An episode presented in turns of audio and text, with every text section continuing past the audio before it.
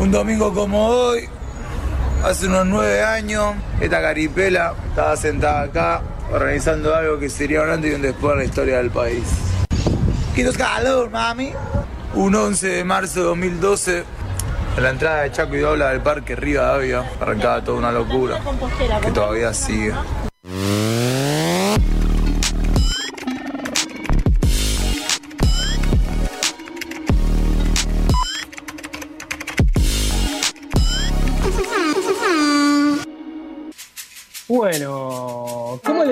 Bienvenidos a un nuevo spam. Eh, Hola, Patito. ¿Todo bien?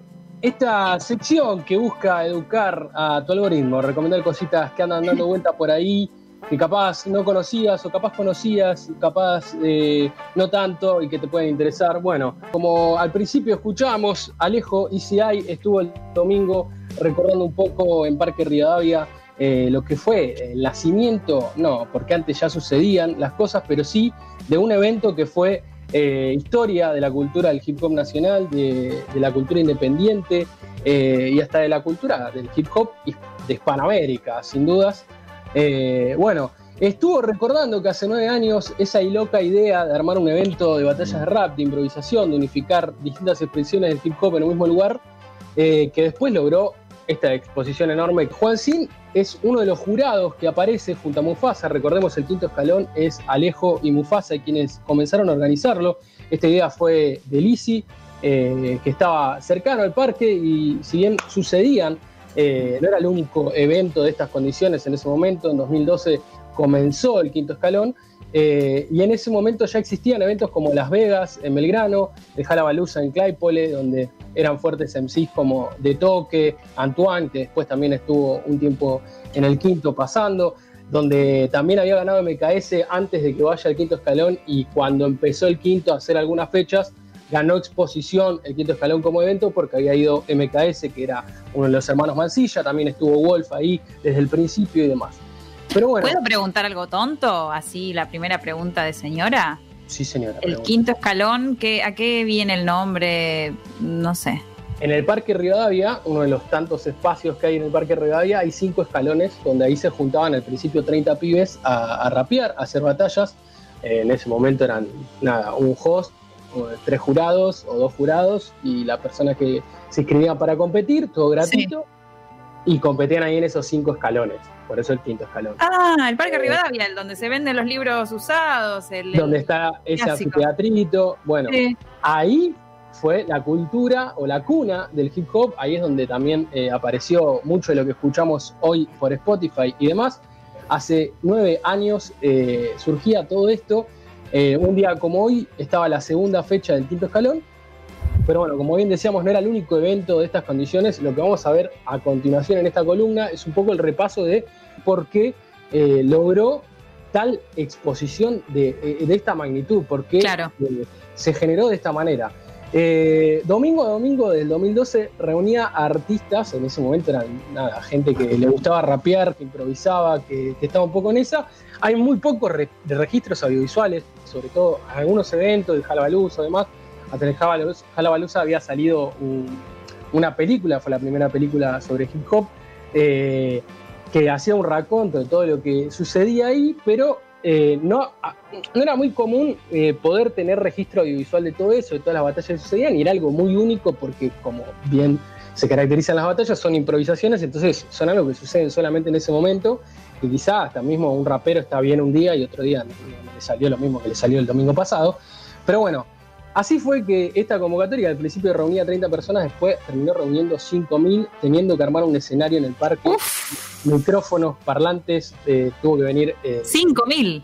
Tuvo que venir la ciudad, sí, tuvo que venir el gobierno de la ciudad para eh, armar un poco todo eso, también cuando había pasado lo del indio en la barriga, que bueno, tanta gente que estaba ahí en la plaza, era medio un bardo, pero siempre estuvo bien organizado por parte de Alejo y de Mufasa, sobre todo, que lograban ordenar, organizar y hacer un evento de estas magnitudes con respetos y valores que quizá hoy un poco se perdieron ¿no? de todo este origen. Me interesa eh, eso también, lo de se perdieron valores, ahí medio de ese viejazo, pero me interesa porque estoy segura de que lo decís por algo, por, tenés algún motivo para hacer ese comentario y, estaría bueno que lo indaguemos también, ¿no? la idea desde un comienzo de, Alejo Mufasa era que, bueno, no, no, existiera, recordemos lo que eran esos momentos, tratemos de ponernos en contexto mucho de lo que teníamos también de la cultura del rock, nosotros, del careta, en lo que se dice eh, en el rap, son los fecas, esto, bueno, la, pica entre zonas, zona sur, zona norte, zona oeste y demás. Eh, el ambiente que se generaba en el quinto era tratar de que todos se sintieran cómodos, que todos se sintieran locales, que se gritaran por igual las rimas o los argumentos de uno y de otro. Eh, y también, bueno, eh, se gritaba por igual, se cuidaban entre todos, también se bajaba la línea para cuidar el espacio y limpiar todo el parque luego del evento. Ya lo vamos a ir viendo a medida que vayamos avanzando en la sección. En este evento surgieron artistas, o van a escuchar ahora nombres, de gente y freestylers profesionales hoy, otros artistas, otros fueron por otro, otro camino, otros están en la FMS y demás. Bueno, Ahí vimos, como ya hemos nombrado, MKS Wolf, los hermanos Mancilla, también estuvo Clan, que fue en el quinto escalón, hacía lo que quería en la plaza y en la calle. Después ahí también estuvo Acru, estuvo Woz desde Recontra Repivito. Eh, en esa misma también estaban Trueno y Replic, que también tenían 14 años cuando estaban en el quinto Pero. Pero pará, ¿dijiste que esto empezó en 2002? 2012. Ah, claro, 12. Eh, porque en 2002 no había nacido Woz. No, claro. No, pero tenían 13, 14 años. Claro, eran, niñitos, sí. Desde que era pibe, eh, alguna que otra vez iba, después tuvo más regularidad, un poco más en el 2015 por ahí. Bueno, después también estaban Dani, Eco, Duki, Lilquila, eh, Dan Middle, capaz menos conocidos, Luchito, Nacho, Mamba, Tiago, Tiago también estuvo en el quinto escalón, eh, Pablo, Londra, justamente, bueno, muchos más. Esto generó una ola de agite, un agite motivó no solamente a, gente que le gustaba el freestyle, también artistas como Yacho, eh, que era, bueno, recordemos, en ese momento no había micrófono, no había parlante, no había nada, era toda una gente reunida, donde mucha gente la que estaba atrás iba y después lo veía en YouTube, porque no ibas a entender nada de lo que pasaba ahí, porque no, no llegabas a escuchar. Estaba una persona haciendo beatbox, o sea, que era Yacho, eh, los beats épicos del quinto escalón, y recordemos la cantidad de gente que, había ahí, no se escuchaba nada, o sea, no, no entendía lo que estaba pasando a veces. Eh, también de esto, bueno, surgen artistas del movimiento, por así decirlo, que era Vizcarrita o en ese momento los combos locos de Bizarrap antes de convertirte en el productor más reconocido de Latinoamérica. Pero bueno, en fin, muy difícil resumir estos casi 10 años de, tanta historia, eh, más siendo una persona que, pero bueno, que lo vivió, vamos a, traer a, Juan Cine en estos audios. Desde YouTube, ustedes pueden ahora, este es el spam, pueden ver el documental, que es toda la historia de 27 episodios. Hay una serie documental en YouTube que cuenta la historia del quinto escalón a través del jurado que era Juan. Eh, ponen Juan la historia del quinto escalón, y lo van a poder encontrar. Juan llega a través de Mufasa, era amigo de él. Eh, Mufasa, como habíamos dicho antes, persona clave en lo que respecta a la organización y después la comunicación audiovisual para darle visibilidad y crecimiento al evento en sí.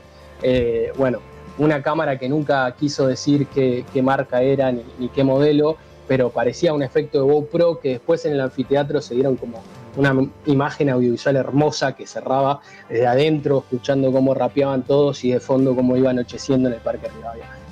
Bueno, así que recomiendo si quieren saber más de toda esta historia o recordarla, la pongan en YouTube Juan Sin, la historia del quinto escalón, donde van a poder ver toda esta recopilación de datos y archivos desde el lado de él, que es de, de primera persona siendo jurado, cuando en ese momento no era algo común ser jurado, todos querían rapear, no podían tener un jurado fijo, o sea, era todo, claro. Eh, todo muy desde la autogestión. Eh, bueno, vamos a tratar de resumir y recopilar las claves de esta serie documental donde Joaquín precisa el porqué teniendo en cuenta que, había otros eventos de este estilo, el quinto escalón logra esta explosión. ¿Por qué carajo? Bueno, en este primer audio nos explica cómo surge y cómo fue que logró convocar a MCs de distintas zonas de Buenos Aires. ¡El quinto escalón! En el quinto, por un lado, reinaban competidores de estilo más crudo y directo, como los hermanos Mancilla, por ejemplo. Pero también se había convertido en una especie de dojo de entrenamiento en el que los raperos intentaban pulir sus técnicas. Y desde los primeros años fue una de las competencias en las que los jurados nos alineábamos con la idea de que ser un buen competidor no consistía solo en hacer buenos punchlines, sino también en la complejización de las rimas. El quinto escalón se había convertido en un terreno fértil para el crecimiento del freestyle. Su ubicación estratégica en el centro geográfico de la ciudad de Buenos Aires también permitía que puedan llegar a competir al quinto los referentes de todas las zonas. Durante el 2012 ya habían llegado exponentes del sur, como Antoine y Nero, y en el 2013 arribó por primera vez al quinto escalón un competidor que conectaría con la competencia al instante, Clan. Clan entendía que en el quinto escalón sus estructuras tenían valor y una recepción que no encontraba en ninguna otra zona. En ese momento no era habitual que un competidor viaje a otra zona y pueda sentirse local. Perfecto, bueno, acá ya nos, pone un poco el panorama, eh, ¿no? Eh, la clave de la ubicación para reunir a estos MC era capital, está bien, sucedía, como ya dijimos, en Claypole en Belgrano otros eventos, pero bueno, acá podía juntarse como un término medio entre las distintas zonas. Eh, también el ambiente que proponían Alejo y Mufasa, como bien decíamos antes, para lograr una unidad de toda la cultura, todo el espacio, un movimiento donde todos pudieran sentirse cómodos. En esos momentos, como bien decíamos, había un poco registro audiovisual, pero después, en el 2015 y por ahí más adelante, empiezan a tener más visualizaciones en YouTube, empieza a verlo cada vez más gente, empiezan a tener seguidores los MCs que iban, o sea que cada vez quieren ir más, porque van sumando seguidores y cada cosa de lo que se hacía. En ese momento no era tan común las redes sociales, poder vivir de eso y demás, solamente era como visibilizar lo que estaban haciendo. Claro, estábamos en Facebook todavía un poco, ¿no? Y un poco sí, pero bueno, también eh, empieza a estar Instagram ahí, empiezan a tener seguidores los MCs, eh, se arma un nuevo canal de YouTube desde, el quinto escalón, que ahí es como que empieza a ordenar todo Mufasa, que después logra ser un gran comunicador, como quienes ya lo conocen eh, sabrán. algo clave teniendo en cuenta lo que sucede en las improvisaciones es esto que decíamos que es algo único y hasta esos momentos era bastante efímero, entonces lo que pasaba a mí me pasaba sin estar en la movida ni haber ido al quinto escalón, de cada tanto, cada domingo, mirar a ver cómo habían sido algunas fechas, cómo habían sido los mm. cuartos final, cómo había sido una final o demás. Eh, todo esto fue gracias a, casi una marca que tenía eh, eh, Mufasa a la hora de filmar, de qué manera y, todo eso, que hasta ese momento era, bueno, por si alguno en particular tenía las ganas de, hacer un registro de, todo eso, pero no se hacía de una forma tan organizada como terminó haciendo el quinto, eso es un plus. Sumado también a lo que es la organización, ¿no? Eh, hay otros factores que llevan a esta convocatoria. Esta convocatoria cada vez tener más, tener más convocatoria, más visibilidad, que, que vaya más gente, eh, lleva a que haya más riesgos, más desorden.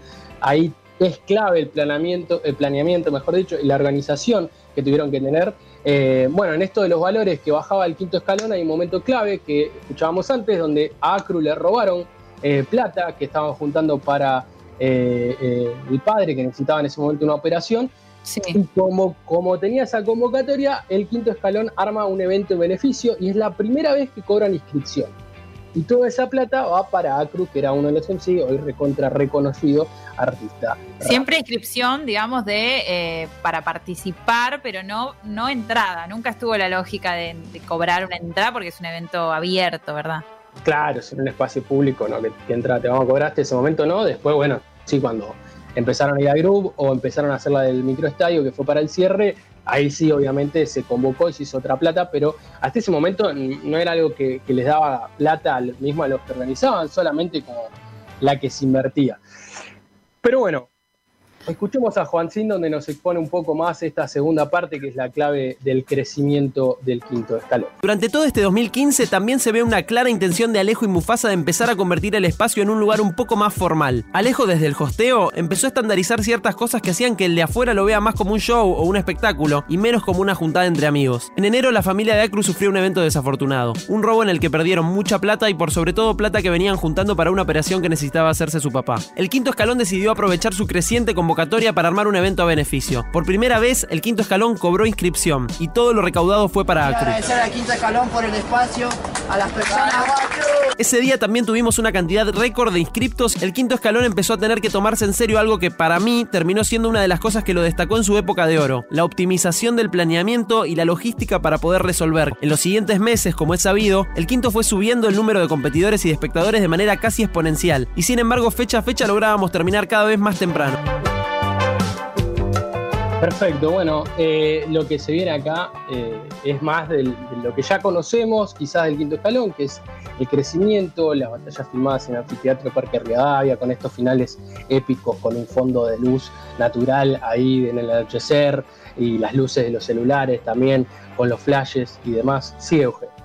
De hecho, hay varios videos así medios caseros que se hacían ellos para promover en YouTube del quinto, eh, donde se los ve compitiendo y vecinos tirándole agua de la ventana porque ya eran, ya no eran 20, 20 pibitos, 30 pibitos, ya eran como 200 pibitos. Sie- sin- siempre tan amable.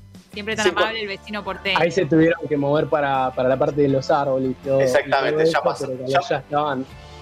Vino la Ya policía y le decían, le decían a la policía, déjame terminar, ya terminamos dos minutos, la última barra, la última barra, le tiraban. Eso, eso era algo que, que veíamos nosotros en alguna plaza de por acá, el conurbano también se podía ver, pero que quizá no tenía esta visibilidad que estaba teniendo. O sea, la cultura del hip hop existía desde antes de todo esto, todo eso estaba surgiendo, pero no estaba teniendo la visibilidad que quizá le dio el quinto escalón y que empezó a reunir a toda esta gente. Acá igual ya tenemos en claro, Juancín nos explicaba puntos claves de por qué logró ser un evento que se empezó a destacar de los demás, la clave también de los jurados a la hora de qué valorar, qué no valorar, valorar el flow, valorar los argumentos, la manera, bueno, todo esto. Ahora acá partimos la sección y abro para repensar un poco más la cultura del quinto escalón, el hip hop y cómo logró romper con algo que el rock un poquito siempre renegaba, pero Charlie era millonario, pero el indio vive en Nueva York. Entonces, acá venimos un poco de esta generación que tildaba de caretas a aquellos, o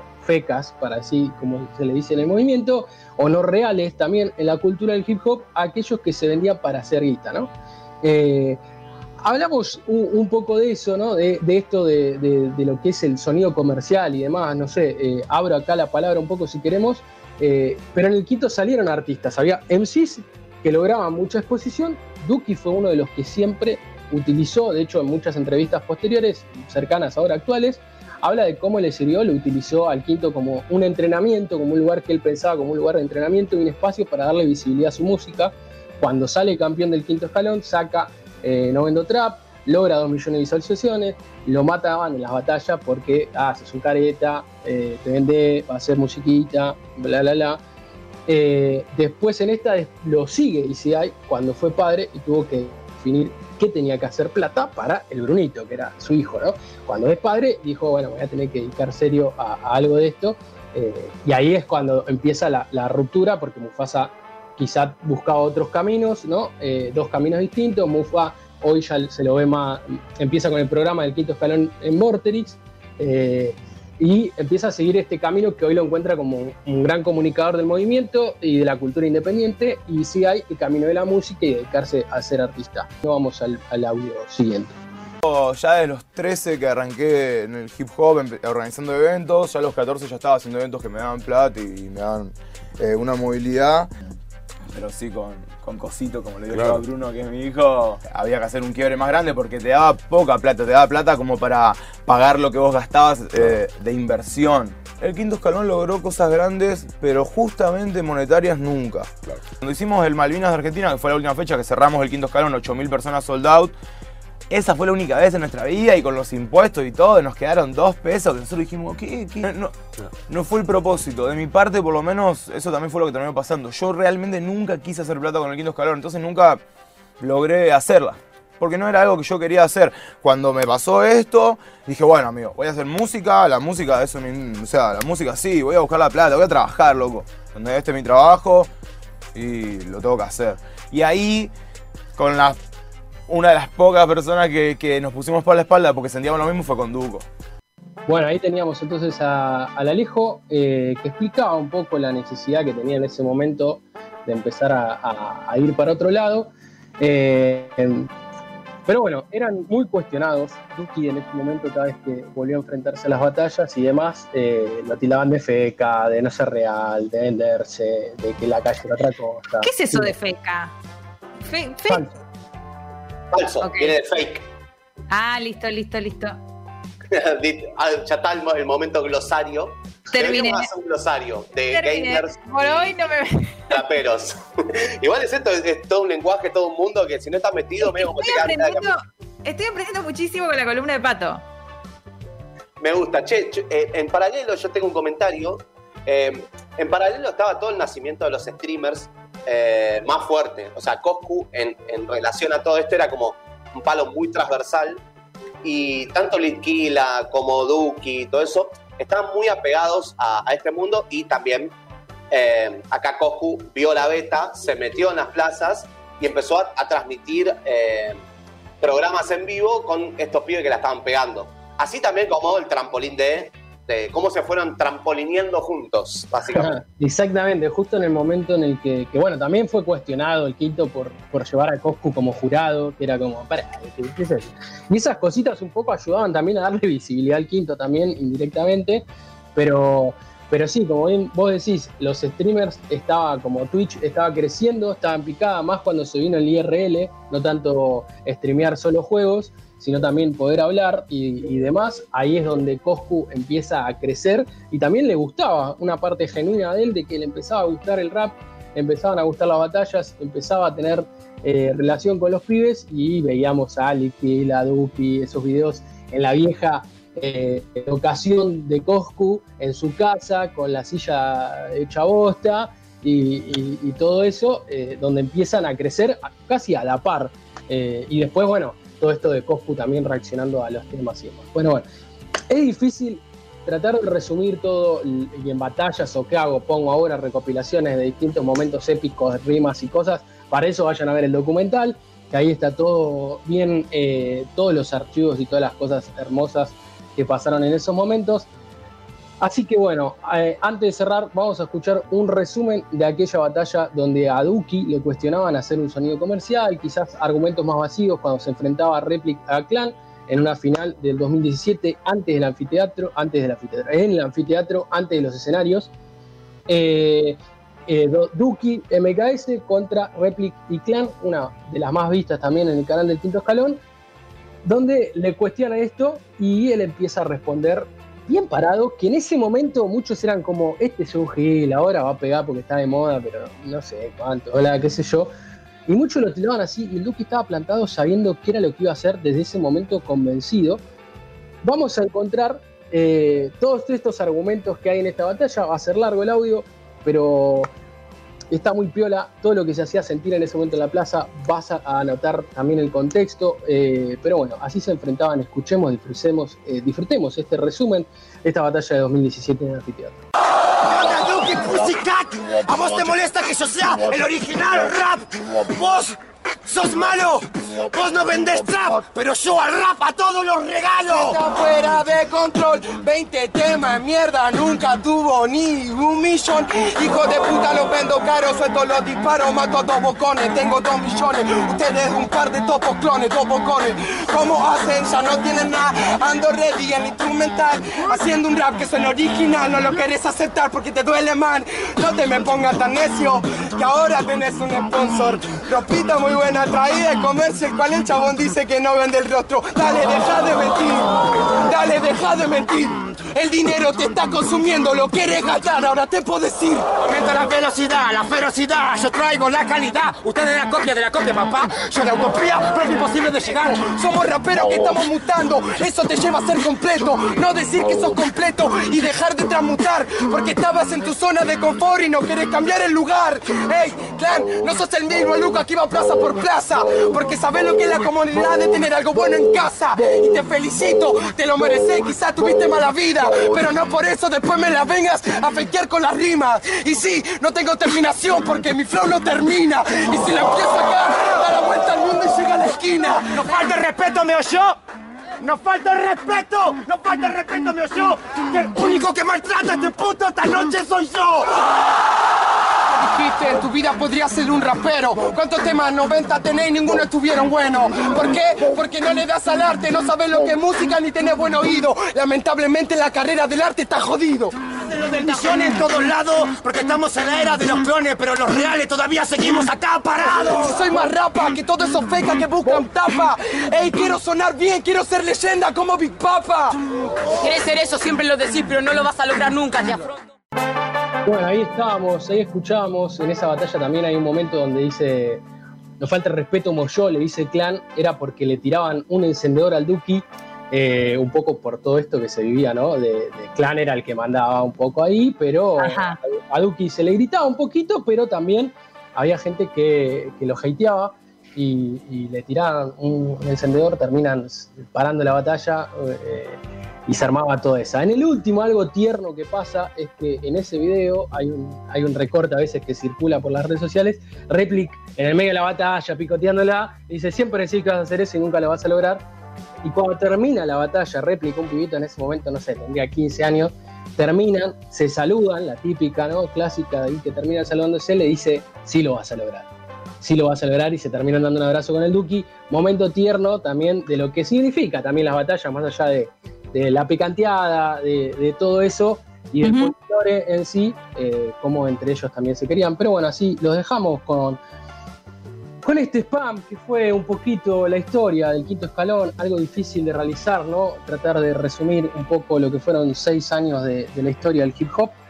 eh, de uno de los eventos de la historia del hip hop, ¿no? No vamos a resumir ahí todo, pero bueno, vamos a escuchar eh, el tema de Acru, de Dharma, nos vamos a despedir con esto, donde habla un poco de aquellas épocas.